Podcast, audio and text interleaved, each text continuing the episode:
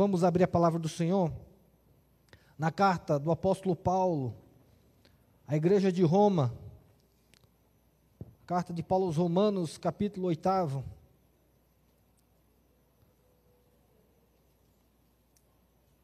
E nós vamos ler os quatro primeiros versículos. Romanos, capítulo 8, é a sexta parcela. Ó, melhor ainda, sexta parcela. Faltam só 94, é isso? Não. Foram quantas parcelas? Eu já me perdi. Faltam só 174, é isso aí. Faltam só 174. Romanos capítulo 8, versículo 1 ao versículo 4, diz assim a, a palavra do Senhor. Agora, pois, já nenhuma condenação há para os que estão em Cristo Jesus. Amém? Amém. Porque a lei do Espírito da vida em Cristo Jesus te livrou do pecado, te livrou da lei do pecado e da morte. Porquanto que for impossível a lei no que estava enferma pela carne, isso fez Deus enviando o seu próprio filho em semelhança de carne pecaminosa. E no tocante ao pecado, e com efeito, condenou Deus na carne o pecado a fim de que o preceito da lei se cumprisse em nós, que não andamos segundo a carne, mas segundo o Espírito. Amém? Nós não somos o que andam segundo a carne.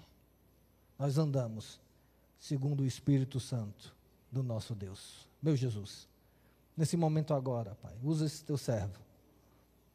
Que nesse momento agora, Pai, eu suplico Espírito Santo, Deus querido, venha sobre nós e aplica a tua palavra, nos ensina dela. Pai, eu te peço que o abrir da minha boca e o meditar do meu coração sejam verdadeiramente agradáveis na tua presença, Senhor. E que o nosso coração seja aquela terra fértil, aonde a semente cai e produz fruto para a glória do teu nome e para a bênção do teu reino, Senhor. Que nesse momento agora apenas o Senhor cresça. Em nome de Jesus. Amém, Senhor. Amém. Nós não somos os que andam segundo a carne. Nós andamos segundo o Espírito. Uma das. Eu gosto muito de ler biografia. E já li algumas na história, mas talvez a, a biografia que mais me marcou, enquanto ainda eu estava no começo da juventude, acredito que tenha lido aí com uns 18, 19 anos. É um livro que é horrível de ler, porque é um diário, então é muito chato de ler, não é aquele livro que você vai empolgando. A, a capa dele é horrível, mas me impactou muito, que é a vida do David Brainerd. O David Brainerd foi um, um pastor, um missionário americano, que teve o seu ministério basicamente nos índios, naquele começo de colonização americana. Então ele tinha o ministério de evangelizar os índios norte-americanos. Então, como falei, o livro é o diário. Então tem lá 30 de abril de 1600 de alguma coisa. E aí vai aquela e aí tem as anotações do diário dele. E aqui na, naquela época era muito comum você ter o seu diário e você ir escrevendo, inclusive os homens, ah, com fidelidade tudo aquilo que ia passando, e era até comum, ah, no dia do seu aniversário, em vez de fazer festa, alguns cristãos eles pegavam aquele diário e iam reler todo ano, para poder meditar em tudo aquilo que viveu com Deus. Então, lendo o diário é realmente algo muito pessoal, muito verdadeiro. Algumas coisas que ele escrevia até a, a, mostrando traços de depressão, de tristeza, de desânimo ah, com Deus, com as pessoas. Então, ah, é um livro que me impactou bastante, porque ele, era um, ele foi um, um homem muito piedoso. E o que mais me impactou nesse livro é que ele começa com o diário, e eu ia lendo nos primeiros dias, nos primeiros capítulos, e eu ficava impressionado com a vida daquele homem. Eu dizia assim: eu quero ter um, o mínimo de vida desse homem a vida de oração, a leitura pela palavra, a, o quanto ele levava a vida com Deus a sério, o quanto ele confessava os seus pecados, o quanto ele se humilhava diante do Senhor. E aí o que mais me impactou foi que ah, depois de alguns capítulos, aí eu vou dar um spoiler para você, não fique com raiva de mim, é que aí ele narra a conversão dele. E aí na hora que ele eu leio ele falando sobre a conversão dele, eu fechei o livro e disse assim: se esse homem que eu li até agora não era crente, o que eu vou ser? Porque a quantidade de jejuns, de vigília, de, de oração, de dedicação ao Senhor, e de repente esse homem, ele vai falar da conversão dele, e aí eu voltei para ler, para entender, porque aí o, minha cabeça entrou em parafuso de como é que um homem que é muito mais crente do que eu está falando sobre a conversão dele.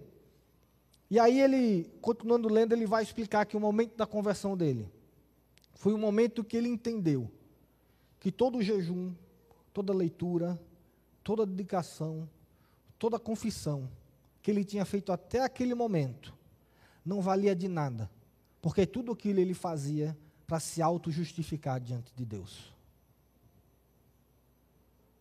A conversão dele foi quando ele entendeu que tudo aquilo que ele fazia, ele fazia para buscar a aprovação de Deus, o favor divino, o merecimento da salvação. Até um dia, que lendo a Escritura, o Espírito Santo mostrou para ele que é apenas por Jesus Cristo. Que ele não precisava fazer nada para ser salvo, porque Jesus Cristo fez tudo por ele. E essa é a mensagem da cruz.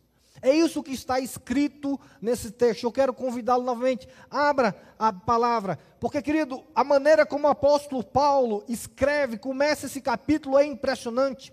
Porque ele começa dizendo assim: agora, pois, já nenhuma condenação há para os que, que, que estão em Cristo Jesus. Ponto. Não tem continuação. Acabou. É uma sentença, é uma declaração. O que o apóstolo Paulo fala é o seguinte: olha, se você crê em Jesus Cristo, se você está ligado a Jesus Cristo, se você nasceu de novo em Jesus Cristo, ninguém pode te acusar de mais nada. Entenda isso, querido. Quando você nasce de novo, o inferno não tem mais o que fazer contra você. O diabo não tem mais do que te acusar. Ninguém mais pode te acusar de absolutamente nada. E aí você diz assim: Mas eu pequei há 10 minutos, pastor. Mas o Evangelho de Jesus já te perdoou por esse pecado. Essa é a mensagem da cruz. E o apóstolo Paulo, quando ele vai falar de algo relevante, que é sobre viver a vida cristã, ele começa dizendo: Lembre, você não deve nada a ninguém, porque Deus pagou tudo por você não existe conta a ser paga. Se você entendeu isso, você nasceu de novo. Porque no dia do Senhor, não vai ter nada do tipo, mas Senhor, eu fiz. Eu conquistei. Eu mereço.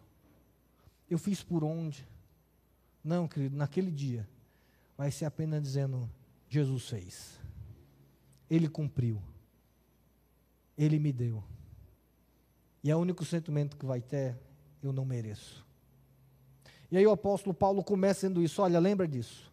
Nenhuma condenação. E é interessante, se você ler o capítulo anterior, você vai ver que Paulo está discutindo exatamente sobre a, a, a, a obra, o bem que ele quer e o mal que ele faz. E aí no capítulo 7, você for ler, essa é a crise do apóstolo Paulo. Ele está discutindo isso. O bem que eu quero, esse eu não faço. Mas o mal que eu não quero, esse sim, eu faço. E aí ele começa assim, porque a lei na minha mente, que é boa e é perfeita, ela é diferente da lei do meu coração, que é corrompida pelo pecado. Então essa é a crise que o apóstolo Paulo, ele está falando, ele está vivenciando a, Veja o versículo 25 do capítulo anterior, ele diz isso: graças a Deus por Jesus Cristo, nosso Senhor, de maneira que eu, de mim mesmo, com a mente sou escravo da lei de Deus, mas segundo a carne, da lei do pecado. Ele termina o capítulo dizendo isso: dou graças a Jesus Cristo, porque na mente ainda está a lei de Deus, eu sei o que é certo e errado, mas ainda na carne eu sou escravo, a lei do pecado ainda impera para mim. E aí parece que agora ele para e diz assim: Mas lembre-se, nenhuma condenação há naqueles que estão em Cristo Jesus. E aí ele vai continuar, e a gente vai estudar um pouquinho o que ele fala para isso. Mas aí no final, ele termina o capítulo 4 dizendo: Olha, agora nós que estamos em Cristo, ele termina esse versículo, ou pelo menos essa parte desse parágrafo dele, dizendo assim: a fim de que o preceito da lei se cumprisse em nós, que não andamos segundo a carne, mas sim segundo o Espírito. O estar ligado a Cristo é um convite a você caminhar a sua vida no Espírito Santo de Deus. Por isso eu quero, nessa noite, meditar um pouco sobre isso. Andar no Espírito. Porque enquanto nós andamos na carne, nós buscamos a autojustificação. E aí nós jejuamos, nós vamos para a igreja, nós cantamos, nós fazemos boas ações, nós oramos, às vezes choramos, confessamos pecado, mas tudo isso para sermos aprovados. Mas quando nós somos ligados a Cristo, tudo isso fica para trás. E a gente tem um caminho novo para andar segundo o Espírito. E aí, primeira coisa que o apóstolo Paulo vai falar, porque ele está falando aqui sobre andar no Espírito, é que andar no Espírito é reconhecer pessoalmente e existencialmente a obra de Cristo na sua vida. Você não consegue andar no Espírito se você não reconhecer que é apenas pelo que Cristo fez.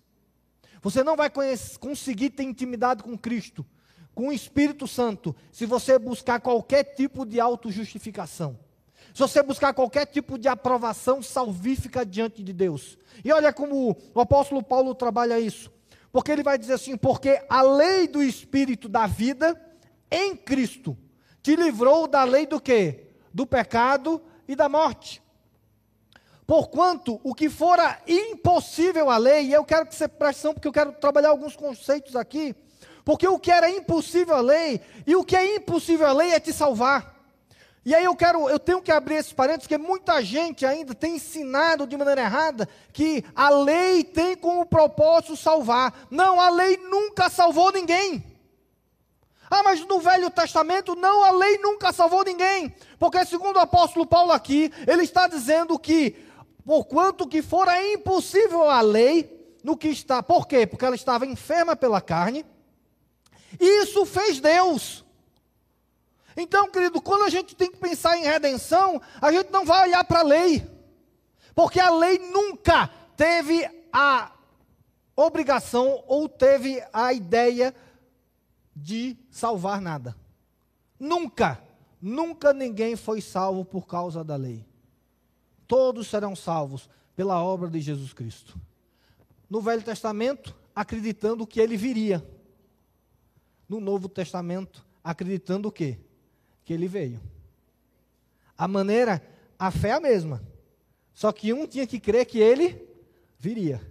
Nós cremos que ele veio. A salvação nunca foi pelas obras.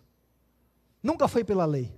Quando Deus deu a lei, ela não deu os dez mandamentos, e se você quiser ler lá em Gênesis 20, não diz assim, Deus deu os dez mandamentos, diz assim, e quem cumprir terá a vida eterna. Você já leu esse texto?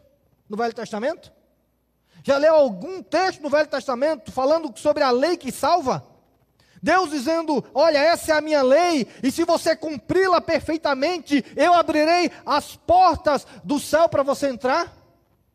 Não, esse texto não existe no Velho Testamento, porque nunca foi pela lei, porque a lei, ela apenas mostra o padrão de Deus e ela nos condena. Porque ela mostra que nesse padrão você não vai viver nunca. Porque ela está enferma pelo pecado. O que é que isso Paulo está dizendo? Ele está dizendo que quando Adão e Eva pecou, lá no Éden, ele agora, nós todos temos uma natureza pecaminosa.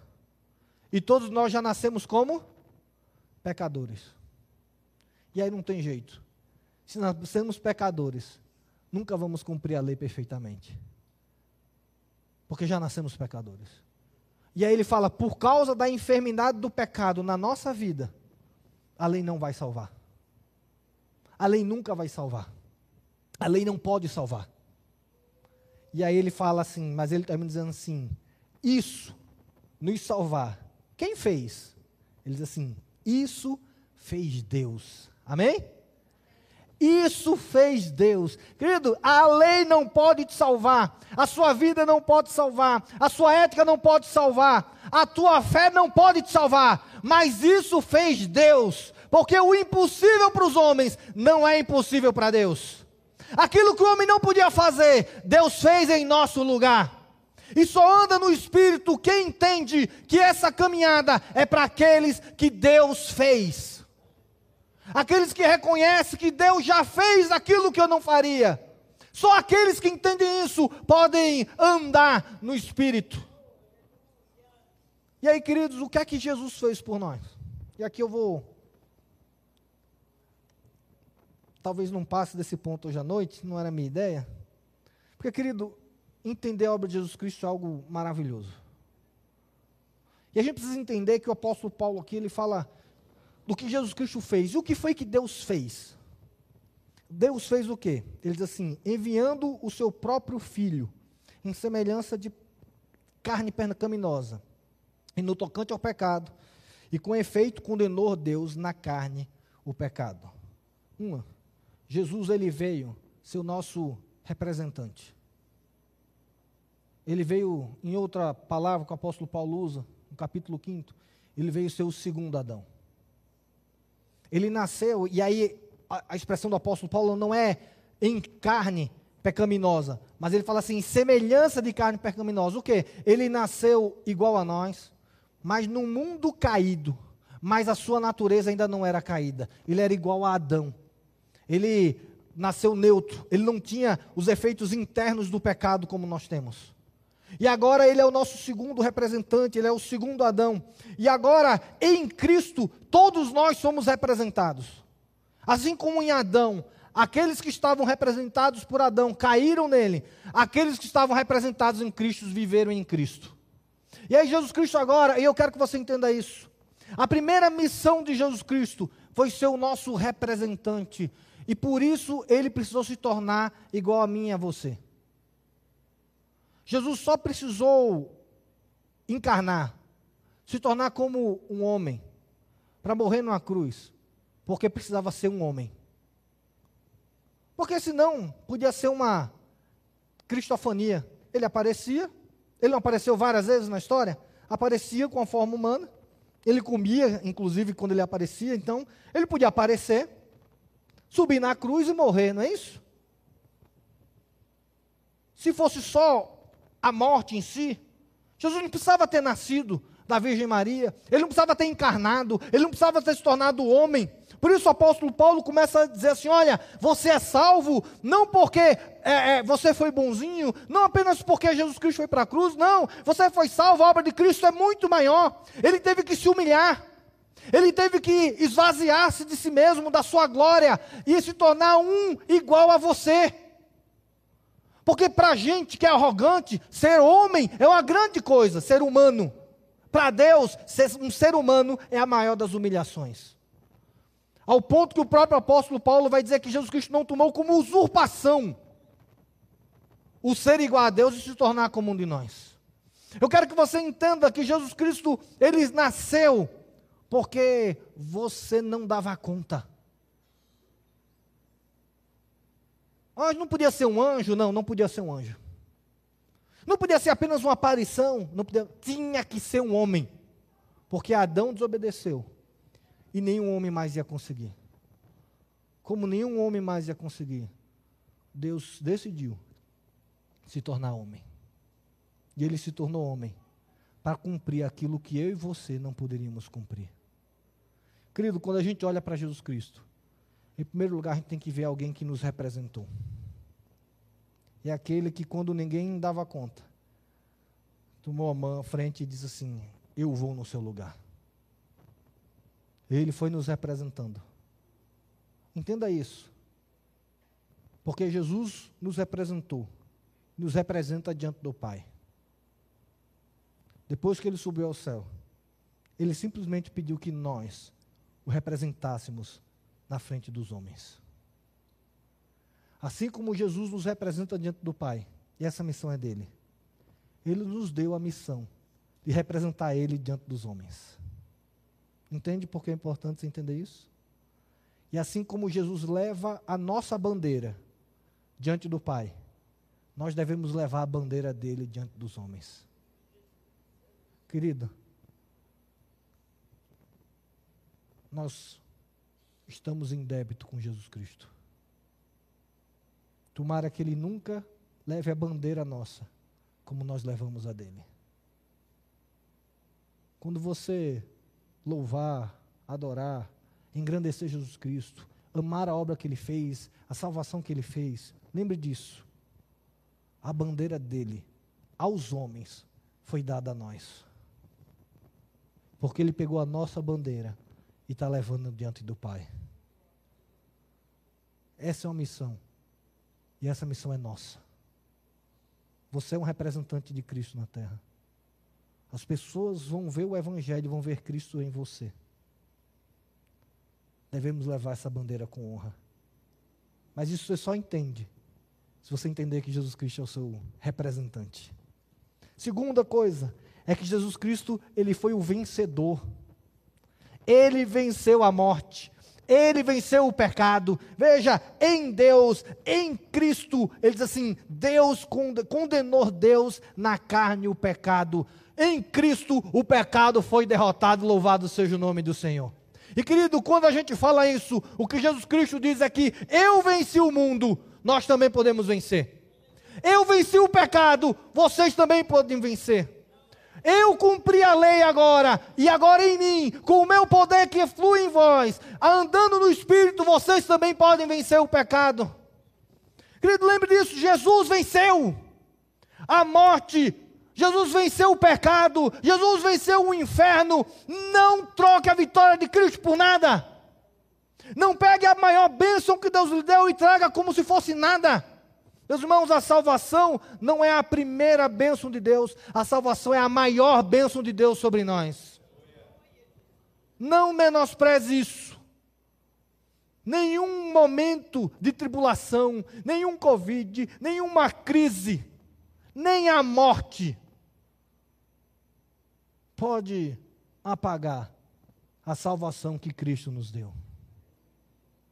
Querido, se você vai ter muito ou pouco, se você vai ter sucesso ou não vai ter sucesso. Se você vai ter o que comer ou que não vai ter o que comer. Que carro você vai andar? Em que cidade você vai morar? Isso aí pode mudar para cada um. O que nunca vai mudar é você saber que você foi adotado em Cristo por Deus. E agora você é filho de Deus, porque Jesus Cristo venceu. Precisamos aprender a tomar posse da vitória de Cristo e vivermos como vencedores. Porque assim como ele venceu, nós venceremos com ele. Por último, a obra de Cristo é o seu nosso redentor. E aí, querido, quando a gente olha para Jesus Cristo como redentor, a gente olha para a cruz. Porque veja, Jesus Cristo não precisava da cruz. Você sabia disso? Jesus, para ir para o céu, ele não precisava para a cruz. Ele cumpriu a lei, ele cumpriu todo o mandamento, ele cumpriu o pacto das obras. Ele não precisava da cruz. Jesus sem a cruz é o mesmo. Só que a cruz, quem precisava dela era eu e você. Todo aquele sofrimento dele, ele só passou por sua causa. Todos os últimos momentos da vida dele, a humilhação, o sofrimento, e a morte de cruz, ela só aconteceu por sua causa. Ele só foi para aquela cruz porque ele estava pensando em mim e ele estava pensando em você. Ele só subiu naquela cruz porque ele não era apenas um exemplo. Ele não era apenas o vencedor. Ele era o nosso redentor. E, querido, a lei não pode morrer por nós. A lei não pode pagar a conta por nós. Jesus Cristo Santo morreu para que a condenação da lei não fosse mais imposta por nós. Para quando o pecado e o inferno viesse para nós e dissesse: Você não pode, você não merece, você não é digno, e ele joga a lei na sua cara, você vai dizer a ele: O diabo, é isso mesmo, eu não posso, eu não mereço, eu não sou digno, mas Cristo pagou essa conta por mim. Ele pagou toda a conta. E querido, deixa eu dizer a você: você só vai conseguir andar no Espírito se você entender que Jesus Cristo pagou toda a conta por você. Se você não entender isso, o caminho do Espírito não vai ser um caminho claro para você.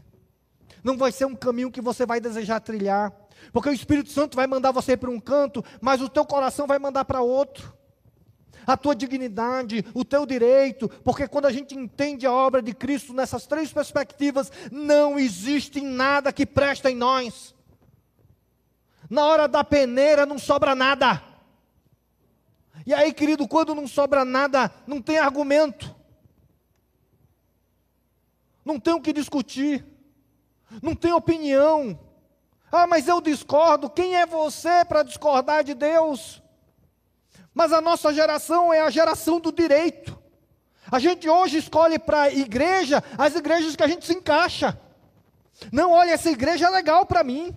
Essa igreja é legal para o meu filho. Essa igreja, a gente se entende bem, a gente se encaixa nela. Ela, ela é, prega aquilo que eu entendo que é o correto. Não, meus irmãos, andar dessa moda, andar segundo a carne. Andar segundo o Espírito é saber aonde Deus te plantou para que você floresça. É você entender que o Evangelho não vai se moldar nem a você nem aos seus filhos, mas que você tem que ensinar os seus filhos a se moldar o Evangelho. Educação de filho, outro momento a gente fala um pouquinho. Entenda isso. A lei e as suas obras. E aí eu vou usar a expressão de John Murray, comentando exatamente esse, esse texto. Ele diz isso a lei, as suas obras, não possui nenhuma qualidade ou eficiência redentora. A lei não possui nenhuma qualidade, nenhuma eficiência na sua salvação. Tudo aquilo que você faz não tem nenhuma qualidade, não tem nenhuma eficiência na sua salvação. Você acredita nisso? Amém? Você entende que é isso que está escrito? Então, querido, eu quero convidar, já numa aplicação, Pare de levar suas obras diante de Deus. Aprenda a entrar apenas no nome do Senhor Jesus Cristo. Naquele que pagou a conta. E nunca diga Deus eu, mas sempre é Deus. Jesus Cristo fez por mim. E por isso acredito que no céu nós vamos ter muitas surpresas. Mas andando um pouquinho mais, me permitam, viver e andar no Espírito é viver uma vida de obediência e não de experiência. Consegue entender isso? Quando a gente fala viver no espírito, normalmente, pelo menos a minha mente, e o que eu ouço, é que as pessoas vão falar de experiências com o espírito. Viva no espírito. E aí a gente pensa na adoração, a gente pensa em dons espirituais, a gente pensa em milagres, a gente pensa em visões, a gente pensa em sonhos, a gente pensa em experiências, a gente pensa em momentos marcantes, como se isso fosse viver no espírito. Mas isso não é viver no espírito. Viver no espírito é, acima de tudo, obediência.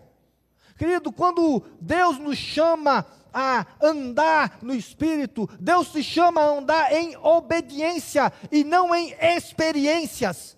E veja, querido, a obediência nunca gera crise, mas as experiências normalmente geram crises. Quer ver como? A Ieda acabou de dar um testemunho dizendo: Olha como a igreja foi, me amou, como as pessoas cuidaram de mim. Isso é uma experiência. Aí alguém chega e fala assim: É, mas quando eu fiquei doente, a igreja não foi na minha casa. Quando eu me operei, a igreja não fez um hotel na minha casa.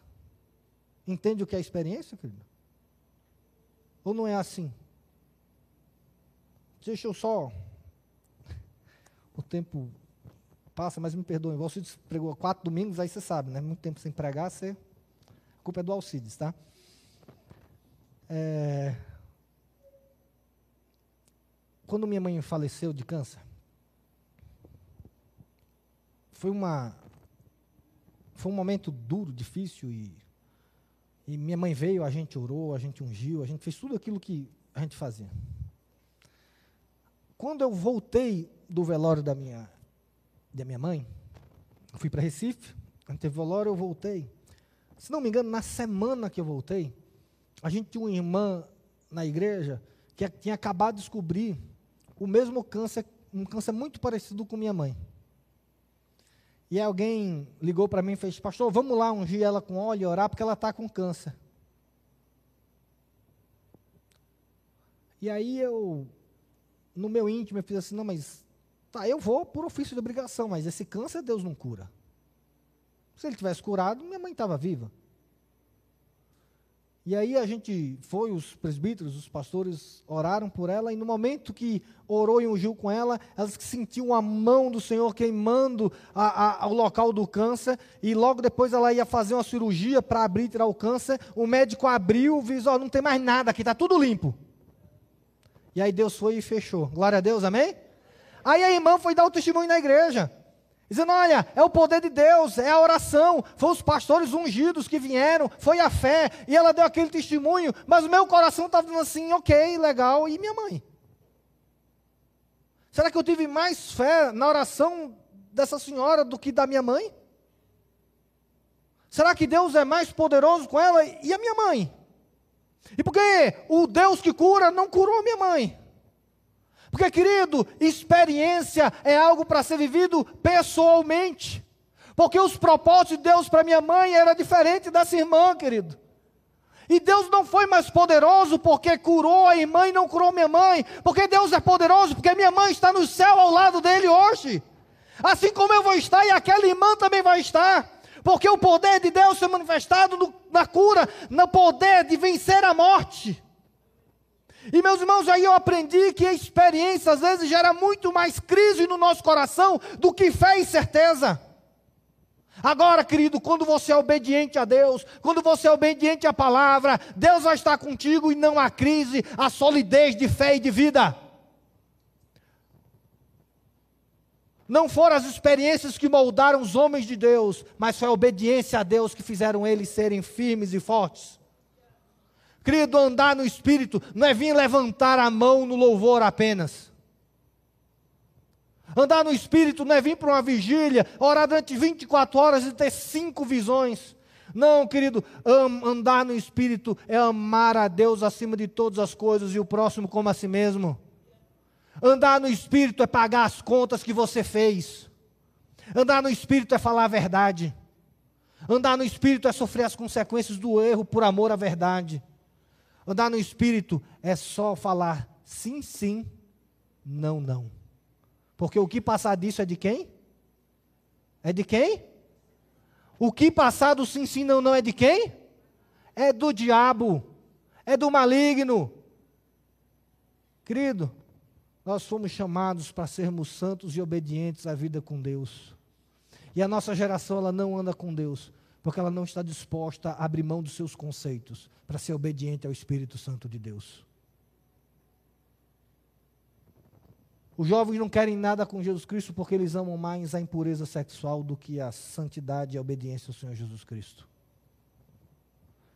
A igreja ela não prospera porque os homens amam mais o dinheiro do que a fidelidade nos dízimos nas ofertas a Deus.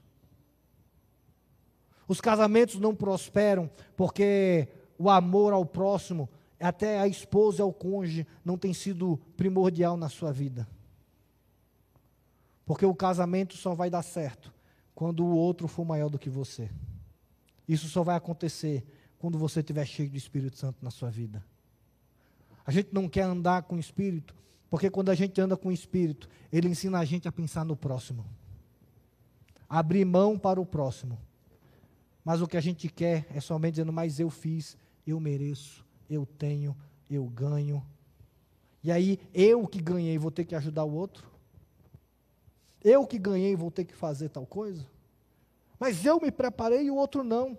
Andar no Espírito, querido, é ter uma vida cheia de graça. Mas graça para dar, não graça para receber.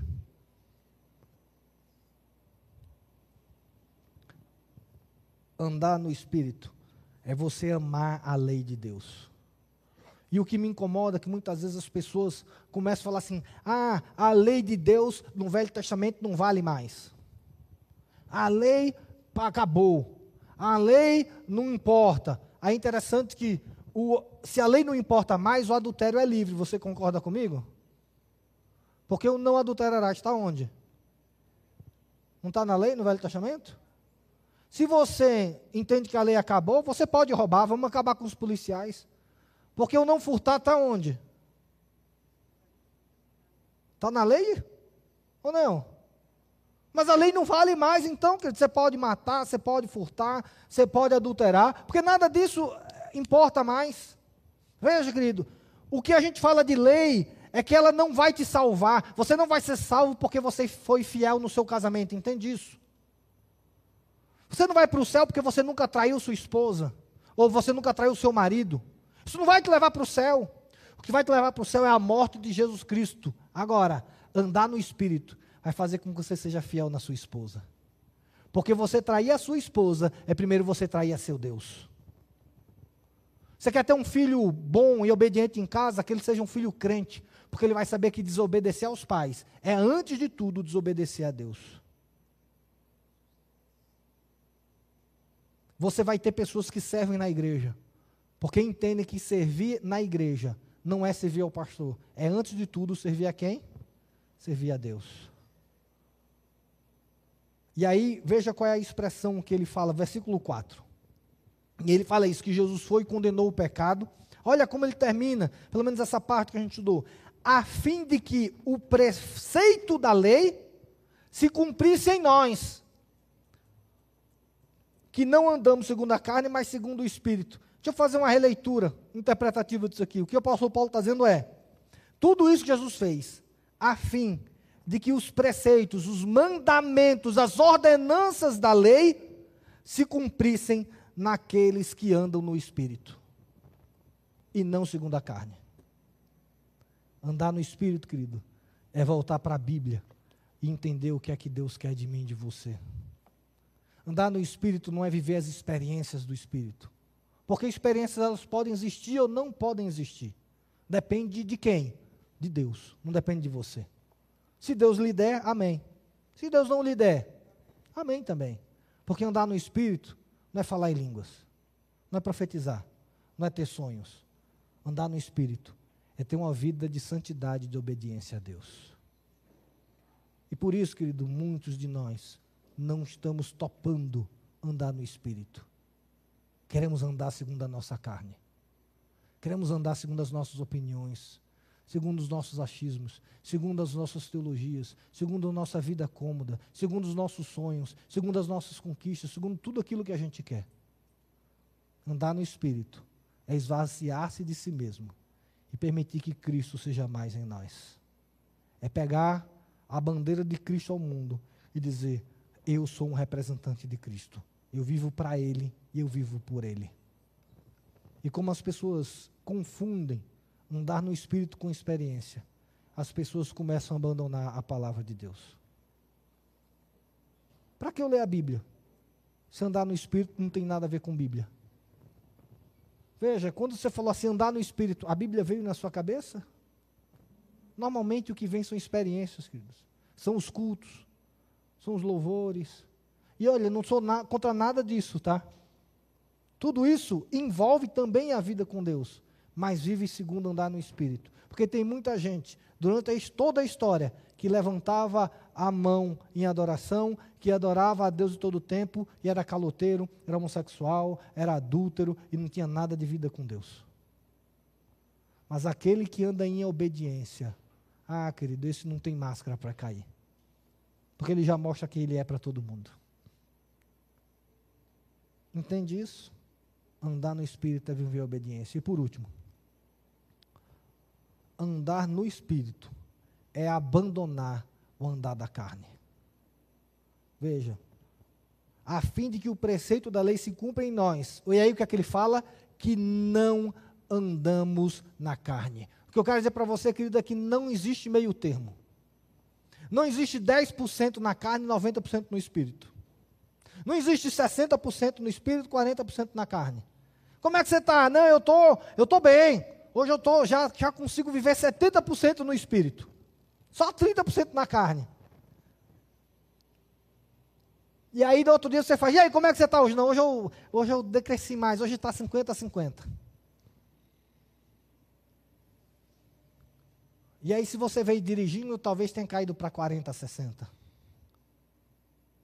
Não, querido, isso não é andar com Espírito. Andar com Espírito é radical de vida. O apóstolo Paulo diz: Nós não andamos na carne. Querido, e esse é a definição simples dessa questão. Você está em Cristo? Se você está em Cristo, ande no Espírito. E aí eu quero concluir com o capítulo, o versículo 5 desse mesmo texto. Porque ele diz assim: vou ler o 4 e o 5 para a gente terminar. A fim de que o preceito da lei se cumprisse em nós que não andamos segundo a carne, mas segundo o Espírito. Porque os que se inclinam para a carne cogitam das coisas da carne, mas o que inclinam para o Espírito, das coisas do, do Espírito. Querido, andar no Espírito é você ter o seu coração e a sua mente totalmente inclinadas para o Espírito Santo de Deus, aonde Ele domina a sua mente e Ele conduz o teu coração. Aonde viver a vida com Deus é a melhor opção. Que quando o pecado ele é colocado na nossa frente, existe o caminho de santidade e de obediência do Espírito. O nosso coração, que foi regenerado por Cristo, ele vai tender ao caminho do Espírito, porque nós estamos andando no Espírito. Mas se a sua vida estiver dominada pela carne, pelas suas paixões, pelos seus sonhos, pelos seus projetos, pelo seu dia a dia, pela sua família, provavelmente as coisas da carne vão estar inclinadas para ela. Mas se o seu coração estiver totalmente voltado para o Espírito, as questões da vida, seus sonhos, seus planos, suas famílias, vão estar exatamente no local certo, que é no local do caminho do Espírito. Porque o Espírito Santo, ele pensa em você, na sua família, nos seus filhos, nos seus sonhos, em todos os seus projetos, mas ele pega e diz assim: pega tudo isso e coloca aqui no meu caminho. Ajusta tudo isso com o coração voltado para mim. E aí a gente vai ser verdadeiramente bons estandartes do Senhor Jesus Cristo. Assim como Jesus Cristo nos representa diante do Pai, representemos Ele diante dos homens, com fidelidade, com santidade e sempre andando no Espírito. Porque aqueles que andam no Espírito, nenhuma condenação há, porque eles estão lavados pelo sangue do Senhor Jesus Cristo. Não há conde nenhuma condenação. Veja que a gente não está falando aqui em perfeição. A gente não está falando aqui em vida digna, não. A gente está falando em vida guiada pelo Espírito Santo. Meu desafio para você nessa noite é que no nosso tema desse ano, que está escrito, eu creio, eu vivo. Você abre o seu coração para ser guiado pelo Espírito Santo de Deus. Para que o Espírito Santo de Deus seja o teu professor, seja o teu guia, seja o teu companheiro. Para que todos nós possamos dizer sempre: nós não somos o que andam segundo a carne, nós somos aqueles que andam segundo o Espírito. Amém? Amém.